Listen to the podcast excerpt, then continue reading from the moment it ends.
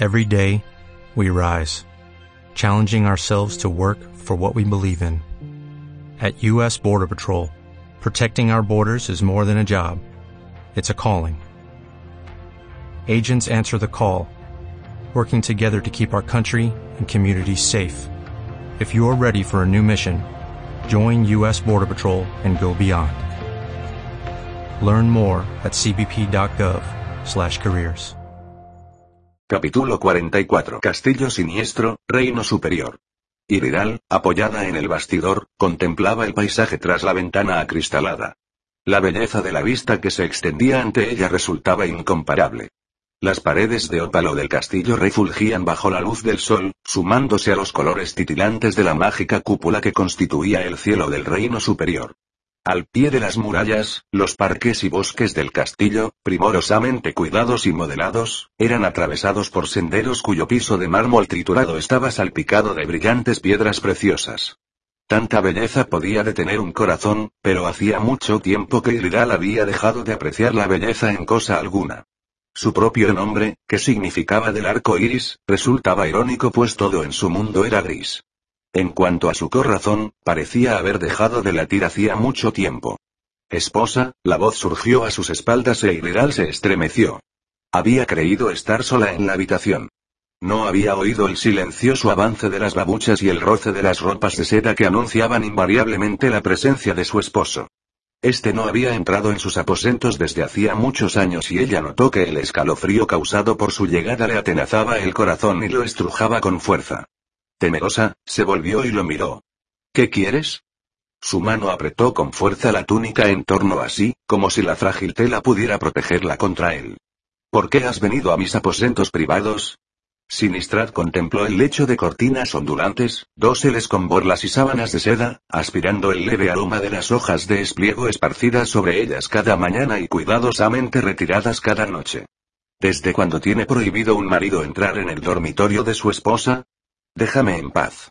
El frío de su corazón parecía haberse extendido a sus labios. Iridal apenas podía moverlos. No te preocupes, esposa.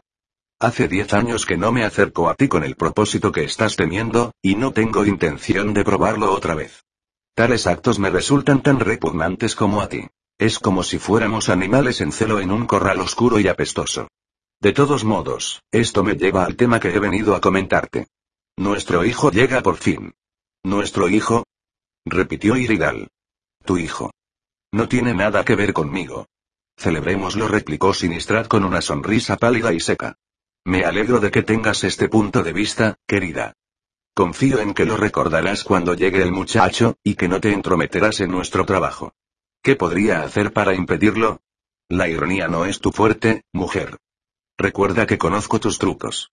Lágrimas, pucheros, abracitos al niño cuando creas que no miro, te lo advierto, Iridal. Te estaré viendo. Mis ojos están en todas partes, incluso cuando me vuelvo de espaldas. El muchacho es mío, tú lo has dicho. No lo olvides nunca. Lágrimas. No temas mis lágrimas, marido. Se secaron hace mucho tiempo. ¿Temer?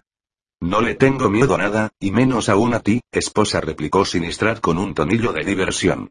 Pero podría ser una molestia, confundir la mente del muchacho, y no tengo tiempo para andarme con tonterías contigo. ¿Por qué no me encierras en una mazmorra? Ya soy tu prisionera en todo, salvo en el nombre. He pensado en hacerlo, pero el muchacho sentiría un interés inapropiado por una madre a la que tuviera prohibido ver. No. Será mucho mejor si apareces y le lanzas tiernas sonrisas, y le haces ver que eres débil y sumisa. ¿Quieres que le enseñe a despreciarme? No aspiro a tanto, querida. Sinistrad se encogió de hombros. Será mucho mejor para mis planes que no se forme ninguna opinión en absoluto sobre ti. Y, por fortuna, contamos con algo que hará que te comportes como es debido. Rehenes. Tres humanos y un Hex son sus compañeros de viaje. Qué importante debes sentirte, Iridal, sabiendo que tienes tantas vidas en tus manos. La mujer se puso muy pálida, le flojearon las rodillas y se dejó caer en una silla. Has caído muy bajo, Sinistrad, pero nunca has cometido un asesinato. No creo en tu amenaza. Permíteme que corrija tus palabras, esposa. Tú no has sabido nunca que haya dado muerte a nadie, pero, reconozcámoslo, tú no has sabido nunca nada de mí. Punto. Que tengas un buen día, esposa. Te mandaré avisar cuando tengas que aparecer para recibir a nuestro hijo. Con una reverencia, Sinistrat se llevó la mano al corazón en el gesto ancestral de saludo entre esposos y abandonó los aposentos de Iridal. Incluso en aquel ademán había un aire de moza y desdén. Presa de un temblor incontrolable, la mujer se encogió en la silla y volvió hacia la ventana unos ojos secos, ardorosos, mi padre dice que eres un hombre malvado. La muchacha, Iridal, estaba asomada a la ventana en la casa de su padre. Muy cerca de ella, casi tocándola pero sin llegar a hacerlo en ningún momento, estaba un joven misteriarca. Era el héroe apuesto y perverso de los cuentos románticos de la doncella de Iridal. Una piel fina y pálida, unos ojos castaños acuosos que siempre parecían dos minas de secretos fascinantes, una sonrisa que prometía compartir esos secretos si una conseguía acercarse lo suficiente a ella. El casquete negro con orlas doradas que denotaba su calidad de maestro de disciplina de la séptima casa, el rango más alto que podía alcanzar un hechicero terminaba en una alfilada punta sobre el puente de su nariz aguileña. El casquete, que se ensanchaba desde allí entre los ojos, le proporcionaba un aspecto de sabiduría y añadía expresividad a un rostro que de otro modo habría carecido de ella, pues el misteriarca no tenía cejas ni pestañas. Por una tara de nacimiento, todo su cuerpo era lampiño. Tu padre tiene razón, Iridal respondió Sinistrat sin alzar la voz. Alargando la mano, jugó con un mechón del cabello de la muchacha. Era el gesto de intimidad más atrevido que había hecho desde que se habían conocido. Soy malvado, no lo niego. En su voz había un deje de melancolía que conmovió el corazón de Iridal igual que el contacto de sus dedos le conmovía la piel. Vuelta hacia él, extendió las manos, tomó las suyas y le sonrió. No, querido. Puede que el mundo lo diga, pero es porque no te conoce bien. No te conoce como yo. Pero sí lo soy, Iridal. La voz de Sinistrad era suave y sincera. Te digo la verdad ahora porque no quiero que me lo reproches más tarde. Si te casas conmigo, te casas con las tinieblas. El dedo enroscó el mechón en torno así cada vez con más fuerza, obligando a la muchacha a acercarse. Las palabras de Sinistrat y el tono grave en que las había pronunciado hicieron que el corazón de Iridal vacilara dolorosamente, pero el dolor le resultaba dulce y excitante. La oscuridad que envolvía al hombre, rumores tenebrosos, comentarios sombríos sobre él entre la comunidad de misteriarcas, también resultaba emocionante. La vida de Iridal, sus 16 años, había sido aburrida y prosaica. En compañía de un padre que se había volcado en ella tras la muerte de su madre, la había criado una nodriza melindrosa.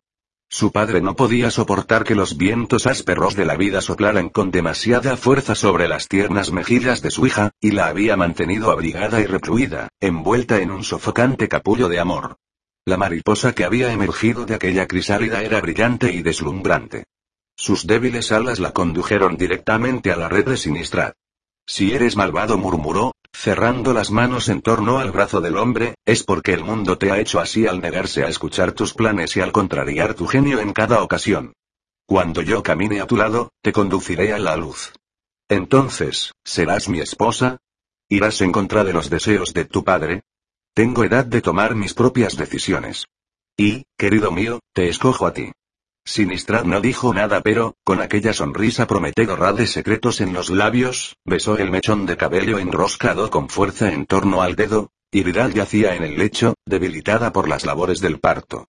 La comadrona había terminado de bañar al niño y, envuelto en un lienzo, lo presentó a la madre.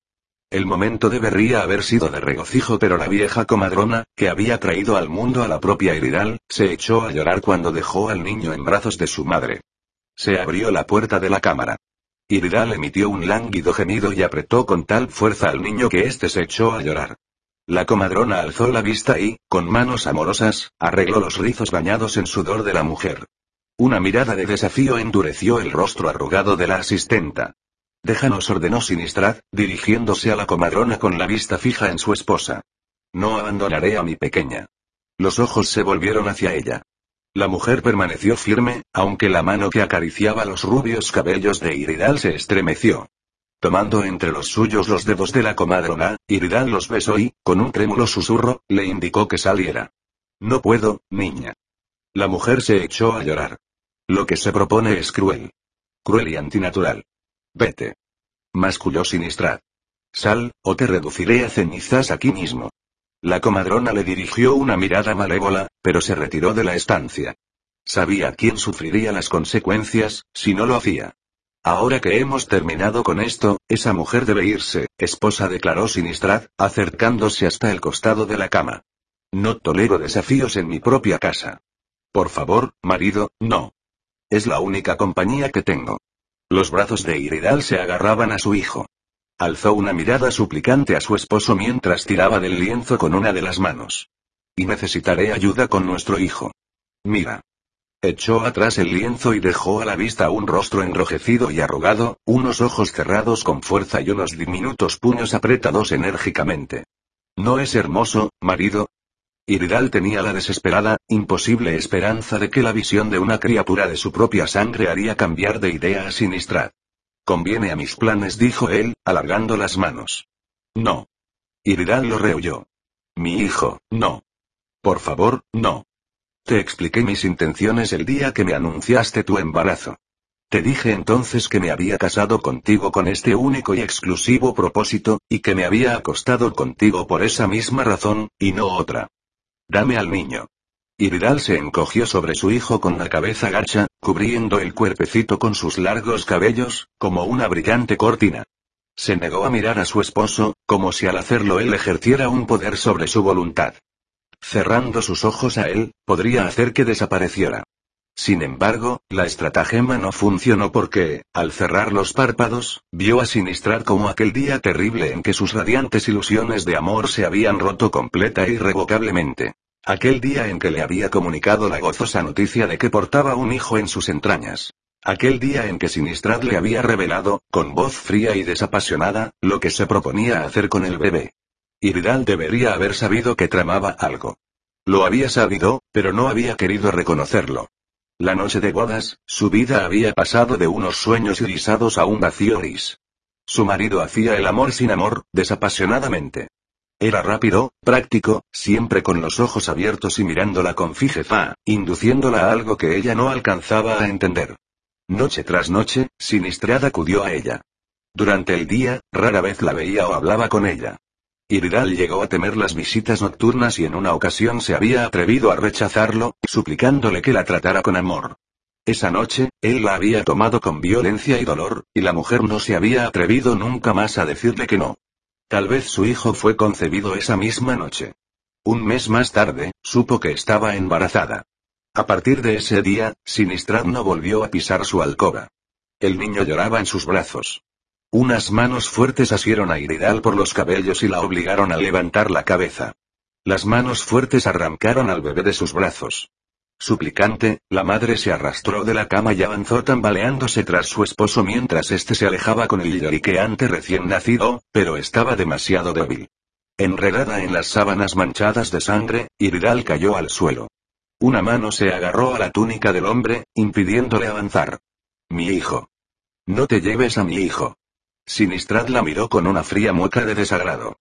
El día en que te pedí que fueras mi esposa, te conté lo que era. Nunca te he mentido.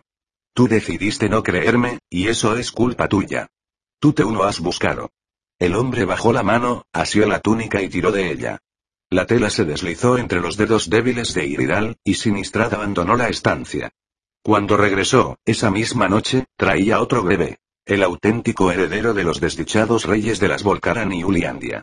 Sinistrad se lo entregó a su esposa como si le arrojara un cachorro que hubiera encontrado abandonado en el camino. Quiero a mi hijo. Protestó ella. No el de alguna otra desdichada como yo. Haz lo que quieras con él, pues dijo Sinistrad. Su plan había resultado y casi se sentía de buen humor. Dale de mamar, asfixialo, no me importa. Iridal se apiadó del recién nacido y, esperando que el amor que volcaba en él fuera correspondido en su propio hijo donde estuviera, lo cuidó con ternura. Pero el pequeño no pudo adaptarse a la atmósfera enrarecida. Murió a los pocos días, y algo dentro de Iridal murió con él. Un mes más tarde, acudió a ver a Sinistrada en su laboratorio y le declaró tranquila y claramente que se marchaba, que volvía a casa de su padre. En realidad, su idea era viajar al Reino Medio y rescatar a su hijo. No, querida, creo que no lo harás, replicó Sinistrad sin alzar la vista del texto que estaba estudiando. Mi boda contigo alejó de mí la nube de dudas. Ahora, los demás confían en mí. Para que nuestros planes de escapar de este reino tengan éxito, necesitaré la ayuda de todos los miembros de mi comunidad. Es preciso que hagan mi voluntad sin titubeos. No puedo permitirme el escándalo de una separación de ti. Por fin, dirigió la mirada hacia ella e Iredal supo que conocía sus planes, que conocía los secretos de su corazón. No puedes detenerme. Gritó. Los hechizos que urdo son poderosos, pues soy experta en magia, tan experta como tú, esposo, que has dedicado toda tu vida a tu arrogante ambición. Yo proclamaré tu maldad al mundo. Entonces no te seguirán, sino que se levantarán para destruirte. Tienes razón, querida, no puedo detenerte. Pero tal vez quieras discutir este asunto con tu padre, marcando con el dedo el punto del libro donde estaba leyendo, Sinistrad levantó la cabeza e hizo un gesto con una mano. Una caja de ébano se elevó de la mesa donde se encontraba, flotó en el aire y fue a posarse junto al libro del hechicero. Abriéndola con una mano, sacó del interior un relicario que pendía de un cordón de terciopelo negro y se lo entregó a Elidal. ¿Qué es? preguntó ella, mirando el relicario con suspicacia.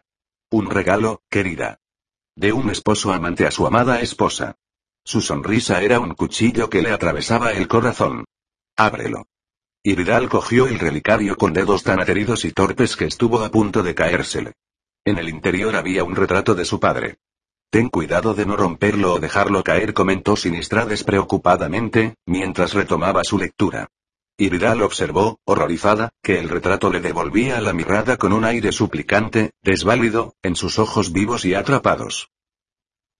Unos sonidos procedentes del exterior despertaron a Iridal de sus melancólicas meditaciones. Levantándose de la silla, se acercó a la ventana con pasos débiles e inestables. El dragón de Sinistrad flotaba entre las nubes, cortando la niebla con su cola hasta convertirla en finos jirones que se esparcían hasta desvanecerse. Igual que los sueños, se dijo Iridal. El dragón de Azoy había acudido a las órdenes de Sinistrad y ahora daba vueltas y vueltas en torno al castillo, aguardando a su amo. La bestia era enorme, con la piel plateada y reluciente, un cuerpo delgado y sinuoso, y unos ojos encendidos y llameantes. Carecía de alas, pero podía volar sin ellas más deprisa que sus primos alados del Reino Medio. Nerviosos e impredecibles, estos dragones llamados de Azogüe, los más inteligentes de su especie, solo podían ser controlados por los magos más poderosos. E, incluso así, el dragón sabía que estaba sometido a un hechizo y libraba una constante batalla mental con el mago que lo había encantado, obligándolo a mantenerse en guardia en todo instante. Iridal contempló a la bestia desde la ventana. El dragón estaba en perpetuo movimiento. En un momento dado, se enroscaba hasta convertirse en una gigantesca espiral cuya cabeza se alzaba por encima de la torre más alta del castillo. En el momento siguiente, se desenrollaba con la velocidad del rayo hasta rodear con su largo cuerpo la base del castillo, envuelta en la niebla. Hubo un tiempo en que Iredal temía al dragón de Azogue pues, si se liberaba de sus ataduras mágicas, podía matarlos a todos. Ahora, en cambio, ya no le importaba. Cuando vio aparecer a Sinistrad, Iridal se apartó involuntariamente de la ventana para que no la viera si se le ocurría mirar hacia arriba.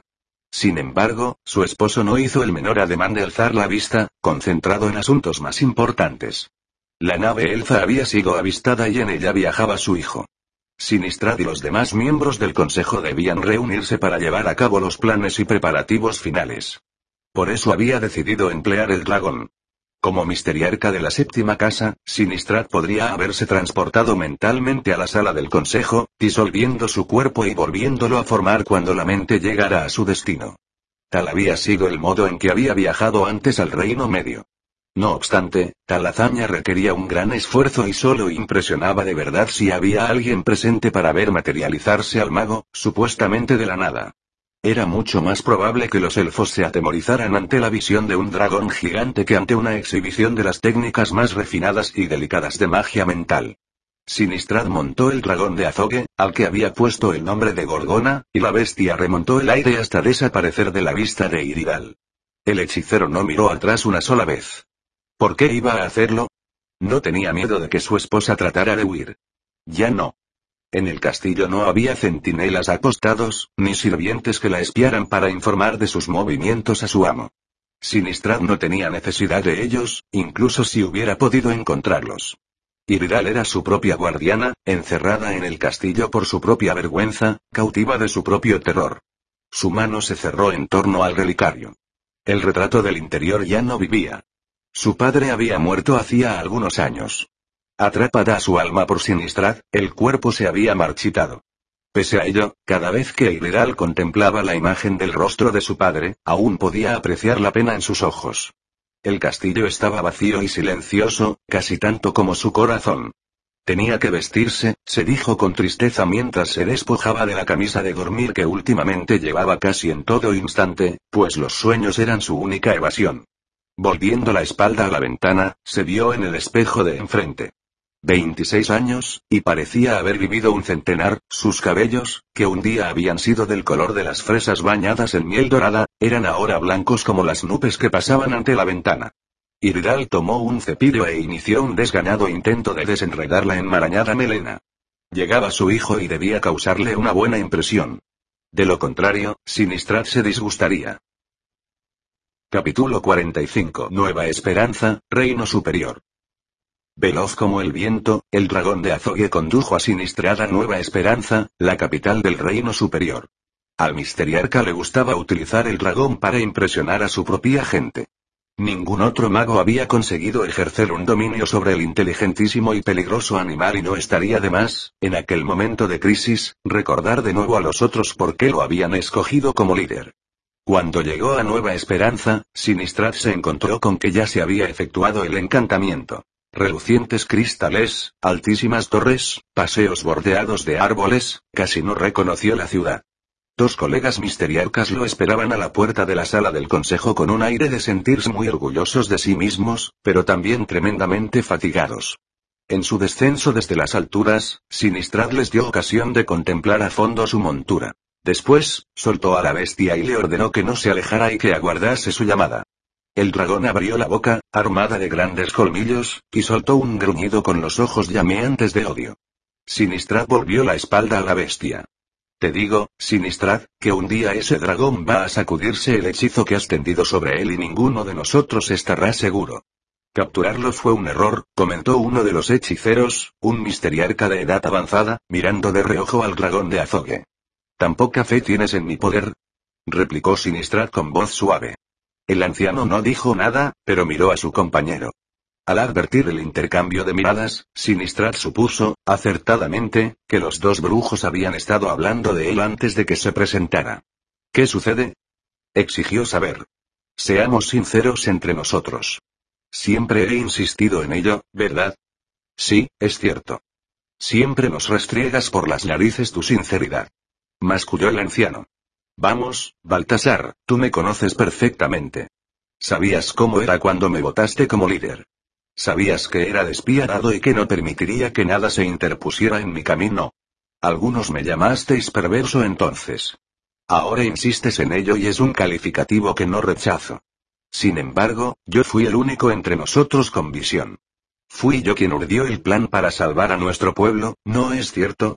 Los misteriarcas miraron a Sinistrad, intercambiaron una nueva mirada y apartaron los ojos, uno hacia la hermosa ciudad y el otro hacia el dragón de Azogue que desaparecía en el cielo despejado. Sí, es cierto, repuso uno de ellos. No teníamos elección, añadió el otro. No es un comentario muy halagador, pero puedo pasarme sin halagos. Y, hablando de ello, debo decir que habéis hecho un trabajo excelente. Sinistrad inspeccionó con ojo crítico los capiteles, los paseos y los árboles. Alargando la mano, tocó la puerta del edificio ante el cual se encontraban. Tanto, que no estaba muy seguro de que esto no fuera también parte del hechizo. Casi me daba miedo entrar. Uno de los misteriarcas ensayó una triste sonrisa ante su tímido asomo de humor. El otro, el anciano, frunció el entrecejo, dio media vuelta y se alejó. Sinistrad recogió la capa en torno a sí y siguió a sus colegas. Ascendieron la escalinata de mármol y cruzaron las deslumbrantes puertas de cristal del Consejo de Hechiceros. Dentro de la sala se habían congregado una cincuentena de brujos que charlaban entre ellos con voces graves y solemnes. Hombres y mujeres vestían túnicas similares a la de Sinistrada en confección y diseño, aunque en una amplia gama de colores, cada uno de los cuales indicaba la dedicación particular del brujo que lo portaba verde para la tierra, azul marino para el agua, rojo para el fuego, o magia de la mente, azul celeste para el aire. Unos pocos, entre ellos Sinistrad, lucían el negro que representaba la disciplina. una disciplina férrea, que no admitía ninguna debilidad. Cuando penetró en la sala, los presentes, que estaban conversando con voces contenidas pero excitadas, guardaron silencio. Todos hicieron una reverencia y se apartaron, formando un pasillo por el cual avanzó Sinistrad. Repartiendo miradas a un lado y otro, saludando a los amigos y tomando nota de la presencia de sus enemigos, Sinistrad avanzó sin prisa por el gran salón. Construida en mármol, la sala del consejo estaba desnuda, vacía y sin adornos. No había tapices que alegraran sus paredes, ni estatuas que adornaran la entrada, ni ventanas que permitieran el paso de la luz, ni magia que disipara la penumbra. Las mansiones de los misteriarcas en el Reino Medio habían tenido fama en todo el mundo de ser las creaciones humanas más maravillosas. Recordando la belleza de la que provenían, la austeridad y la aridez de la sala del Consejo en el Reino Superior producía escalofríos a los hechiceros.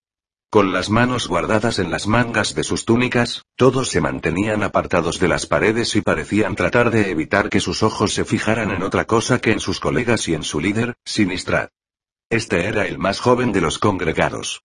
Todos los misteriarcas presentes recordaban cuando había ingresado en el consejo, siendo un joven bien dotado, con propensión a mostrarse quejoso y servil. Sus padres habían estado entre los primeros exiliados en sucumbir allá arriba, dejándolo huérfano. Los demás se apiadaron del muchacho, aunque no en exceso pues, al fin y al cabo, había muchos en su misma situación por aquella época. Concentrados en sus propios problemas, que eran enormes, nadie había prestado mucha atención al joven brujo. Los hechiceros humanos tenían su propia versión de la historia, desfigurada como la de cualquier otra raza por su propia perspectiva. Después de la separación, los Sartán habían conducido a la gente allí, a aquel reino bajo la cúpula mágica, y no a Aristagón I, como habría explicado un elfo. Los humanos, y en especial los brujos, se volcaron en un esfuerzo tremendo para hacer aquel reino no solo habitable, sino hermoso. Les daba la impresión de que los sartán no acudían nunca a prestarles ayuda, sino que siempre estaban ausentes por algún asunto importante. En las escasas oportunidades en que los sartán hacían acto de presencia, les echaban una mano en el trabajo, utilizando su magia de runas. Así fueron creados aquellos edificios fabulosos, y así se reforzó la cúpula.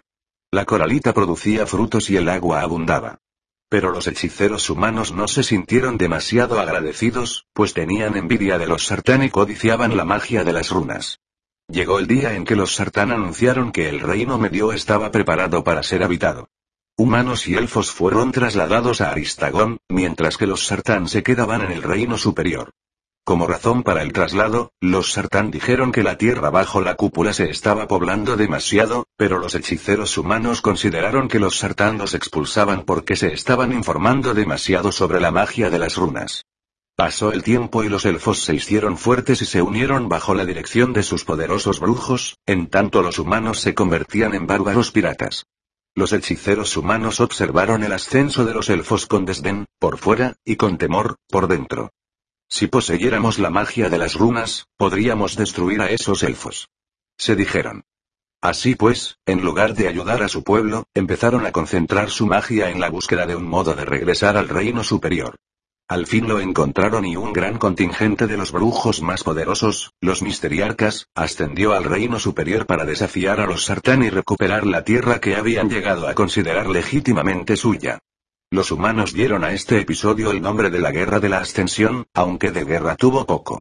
Una mañana, al despertar, los misteriarcas descubrieron que los sartán se habían marchado, dejando abandonadas sus ciudades y vacías sus morradas. Pero cuando los brujos regresaron victoriosos junto a su pueblo, encontraron el reino medio sumido en el caos y desgarrado por la guerra. Así pues, se vieron obligados a luchar por sobrevivir, sin poder utilizar la magia para trasladar a su gente a la tierra prometida. Al cabo, tras años de sufrimientos y penalidades, los misteriarcas consiguieron abandonar el reino medio y acceder a la tierra que sus leyendas tenían por hermosa, fructífera, segura y acogedora. Allí, asimismo, esperaban descubrir por fin los secretos de las runas. Todo parecía un sueño maravilloso, pero pronto habría de resultar una pesadilla. Las runas retuvieron sus secretos y los misteriarcas descubrieron con horror cuánta de la belleza y abundancia de la tierra había dependido de aquellos signos mágicos. Obtenían cosechas, pero no las suficientes para alimentar a su pueblo. El hambre azotó la tierra. El agua se hizo más y más escasa, y cada familia tenía que invertir unas cantidades inmensas de magia para producirla. Siglos de endogamia habían debilitado a los hechiceros y la continuación de tal práctica en aquel reino cerrado produjo terribles taras genéticas que no podían remediarse con la magia. Los niños que las presentaban morían y, finalmente, escasearon los nacimientos. Y lo más terrible de todo fue la constatación, por parte de los misteriarcas, de que la magia de la cúpula estaba perdiendo fuerza.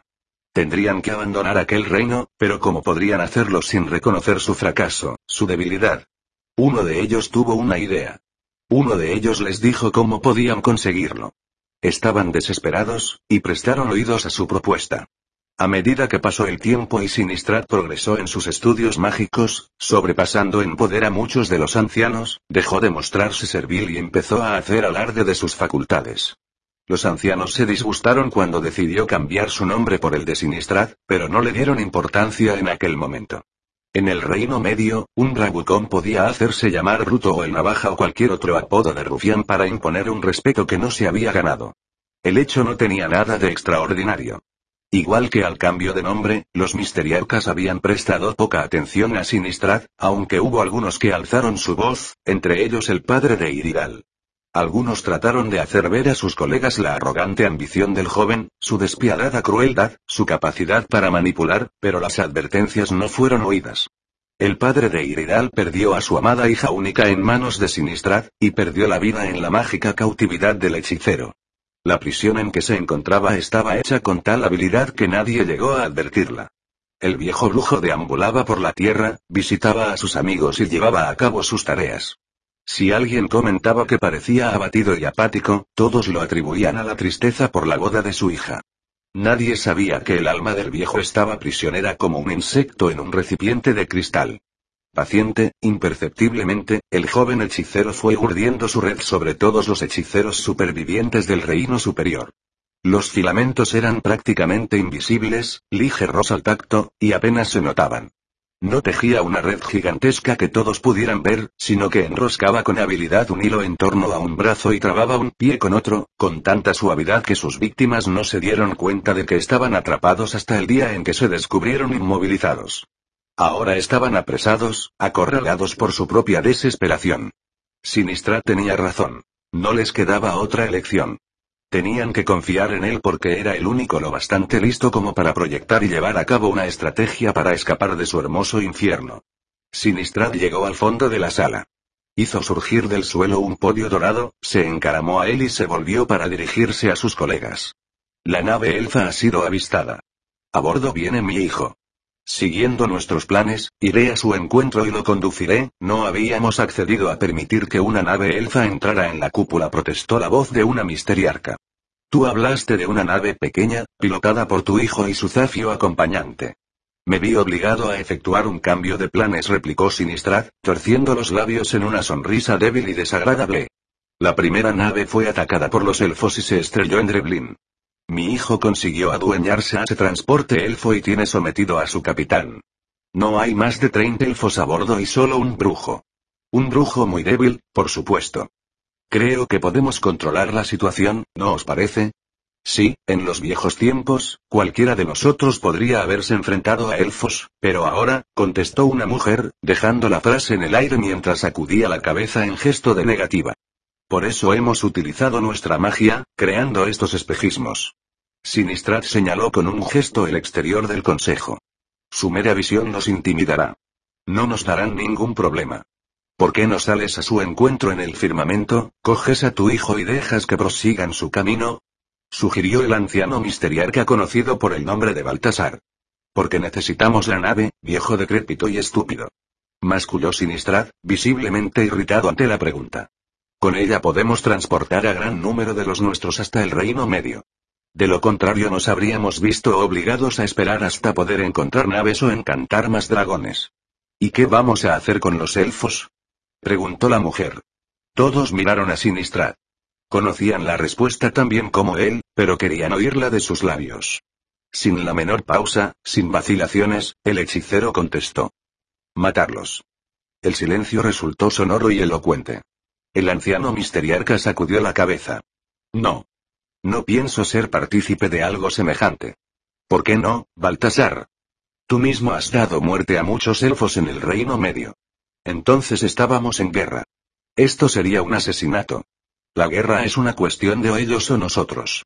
Pues bien, esto es una guerra. Es su vida o la nuestra. Los misteriarcas que lo rodeaban asintieron entre murmullos, aparentemente de acuerdo. Varios de ellos discutieron con el anciano, tratando de convencerlo de que cambiara de postura. Sinistra tiene razón, decían. Esto es una guerra. Entre nuestras dos razas no puede existir otra cosa. Al fin y al cabo añadían, Sinistrat solo pretende conducirnos a casa. Os comparezco. Insistió Baltasar.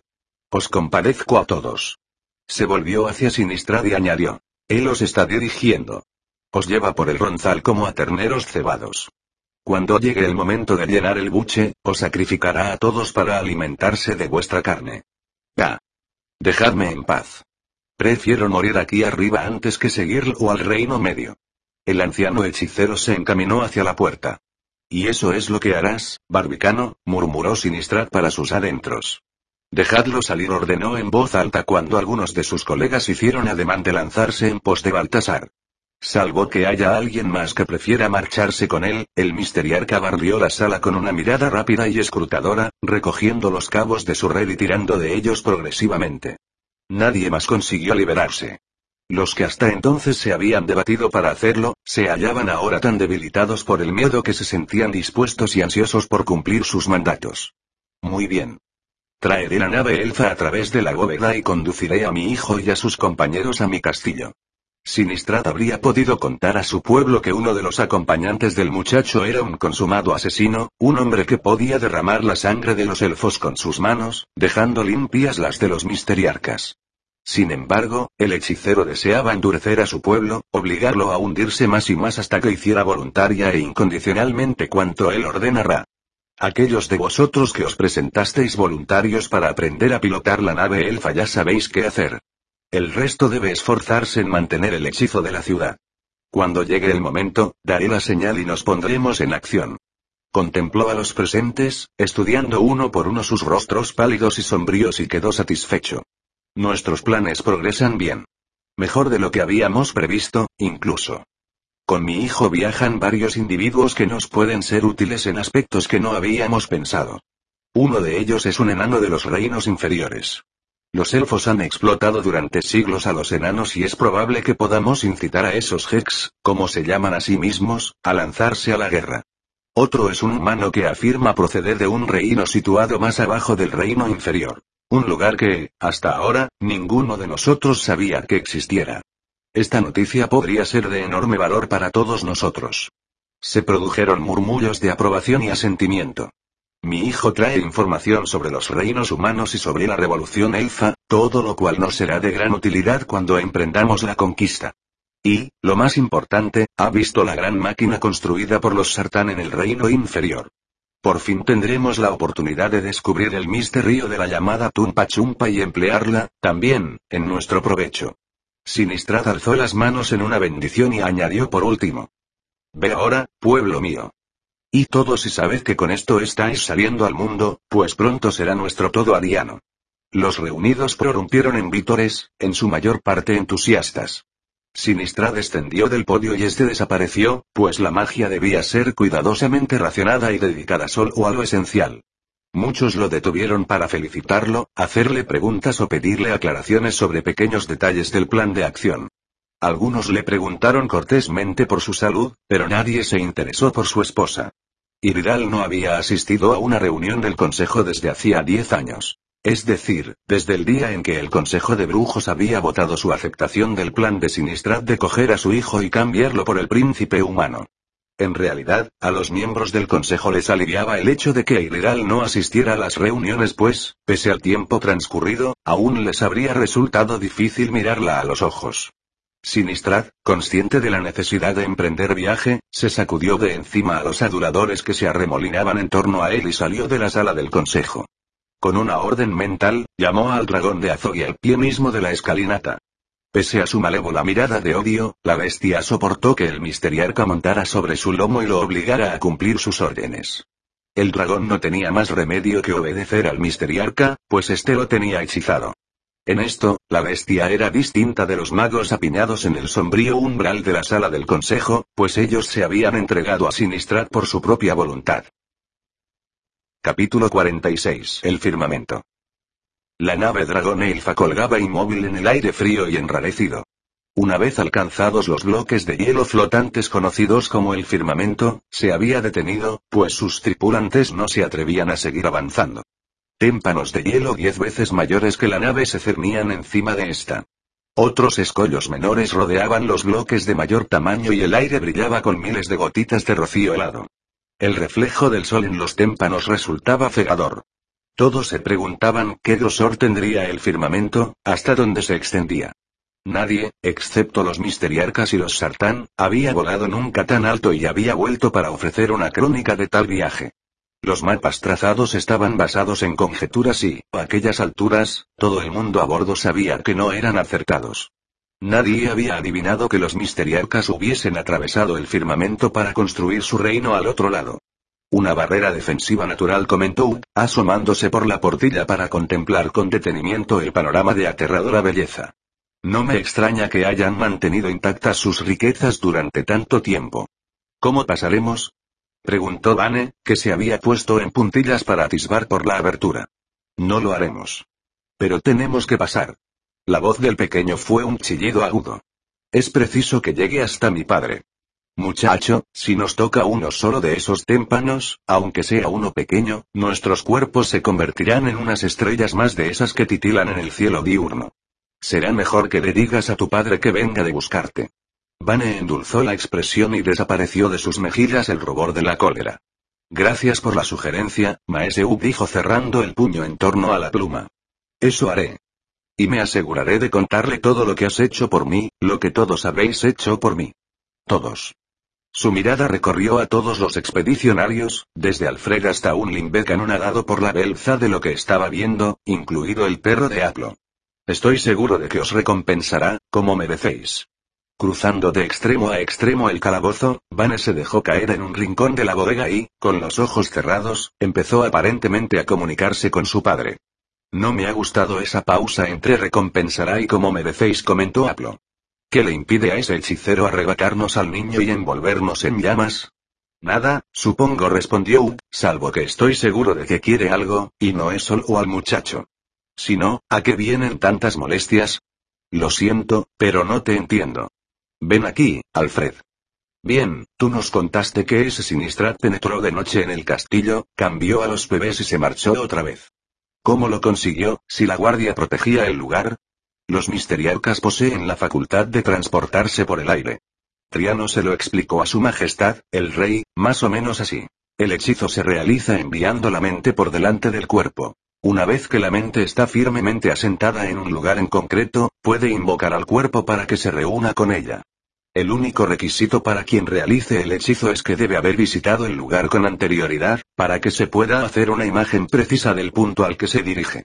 Los misteriarcas han visitado a menudo el Palacio Real de Uliandia, que es casi tan viejo como el mundo. Pero no podría Sinistrad, por ejemplo, transportarse al reino inferior o al Palacio de los Elfos en Aristagón, no, señor, no podría. Al menos, mentalmente. Ninguno de ellos podría hacerlo. Los elfos siempre han odiado y temido a los misteriarcas y jamás los han tolerado en su reino. Y tampoco podrían transportarse al reino inferior porque nunca han viajado hasta él. Deberían recurrir a otro medio de transporte, ah, ya entiendo a qué te referías. Ajá. Primero, Sinistra trató de hacerse con mi nave. Eso le salió mal, pero ahora tiene esta. Si logra, silencio. Tenemos compañía, murmuró Aplo. La puerta del calabozo se abrió y entró el capitán Bocarel, flanqueado por dos miembros de la tripulación. Tu hijo señalando a Ug, ven conmigo. La mano se encogió de hombros y obedeció, alegrándose de la oportunidad de echar un vistazo a lo que sucedía arriba. La puerta se cerró tras ellos, el centinela pasó el cerrojo y Ug siguió a Delfo escalerilla arriba hasta la cubierta superior. Hasta que estuvo en el puente no advirtió la presencia del perro de Aplo trotando pegado a sus talones. ¿De dónde ha salido? preguntó el capitán, mirando al animal con irritación. El perro alzó hacia él unos ojos pardos resplandecientes, meneando la cola y con la lengua colgando. No sé. Me ha seguido, supongo. Oficial, saque a ese animal del puente. Devuélvaselo a su dueño y dígale que lo vigile o lo arrojaré por la borda. Sí, señor. El oficial se agachó para coger al perro, pero la actitud del animal cambió al instante. Aplastó las orejas y la cola dejó de menearse para iniciar un lento y amenazador movimiento de lado a lado. Sus fauces se abrieron en una mueca feroz y un ronco gruñido surgió de su pecho. Si aprecias esos dedos, parecía decirle al oficial, será mejor que los apartes. El oficial siguió el consejo del perro. Echándose las manos a la espalda, miró a su capitán, temeroso y dubitativo. Perro, probó. El animal alzó ligeramente las orejas y lo miró, sin perder de vista por un instante al oficial pero dando a entender a Ugg que lo consideraba un amigo. Aquí, perro ordenó Ugg, chasqueando con torpeza los dedos. El perro volvió la cabeza, como preguntándole si estaba seguro de aquello. Ugg chasqueó de nuevo los dedos y el perro, con una sonrisa burlona al desventurado elfo, avanzó hasta Ugg, que le dio unas torpes palmaditas. El animal se echó a sus pies. No hará nada. Yo lo vigilo. Capitán, el dragón se acerca, informó un vigía. ¿Un dragón? Ugg miró al elfo. Como respuesta, el capitán Botarel señaló en una dirección. Ugg se acercó a la portilla y miró. Abriéndose camino por el firmamento, el dragón era apenas visible como un río de plata que fluía entre los témpanos. Un río de plata con dos ojos encarnados, llameantes. ¿Conoces esa especie, humano? Sí. Es un dragón de Azogeu. Hizo una pausa hasta recordar la palabra elfa. Silindistani. No podemos superarlo en velocidad, comentó Botarel. Fíjate qué rápido es. Tendremos que combatir. Me parece que no replicó. Más bien supongo que vamos a conocer al padre del muchacho.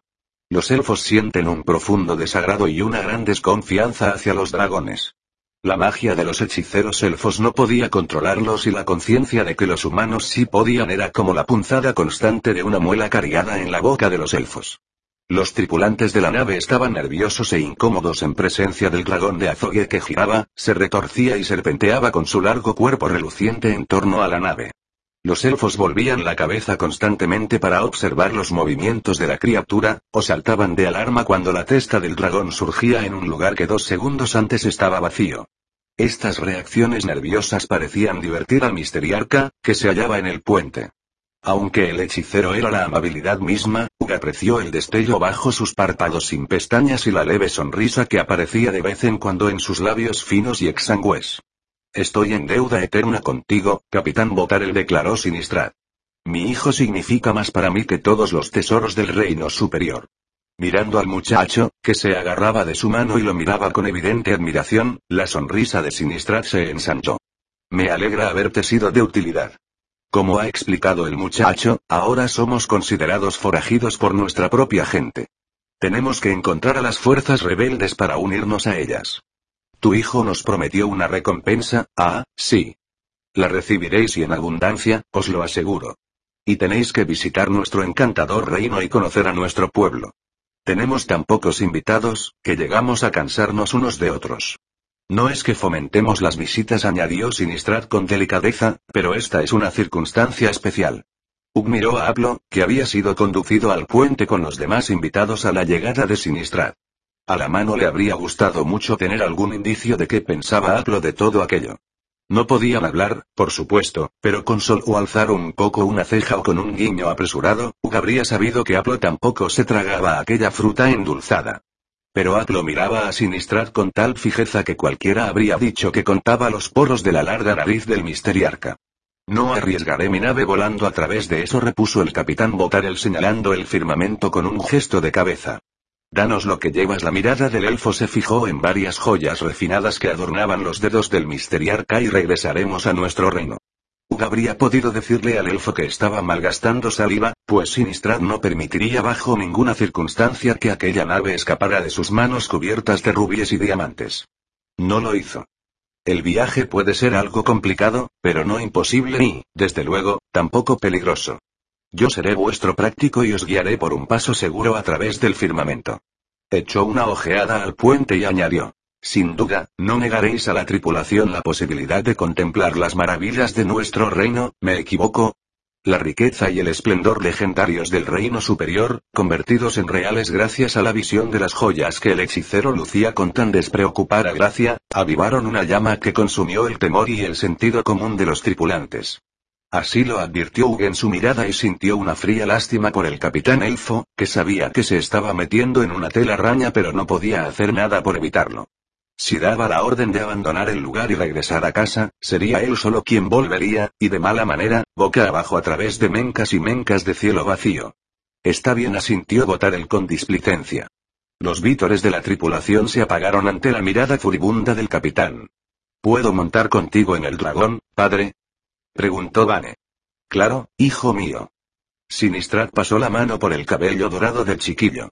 Y ahora, aunque me gustaría quedarme y seguir hablando con todos vosotros, en especial con mi nuevo amigo Limbeck, Sinistra dedicó una reverencia al Jet, que inclinó torpemente la cabeza en respuesta, mi esposa aguarda con gran impaciencia para ver a su hijo.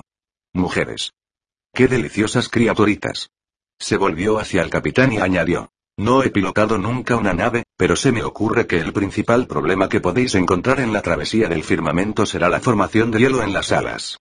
Sin embargo, estoy seguro de que este experimentado y capaz colega saludó con otra reverencia al brujo de a bordo, que le devolvió la cortesía con respeto, y también con cierta prevención, sabrá hundirlo.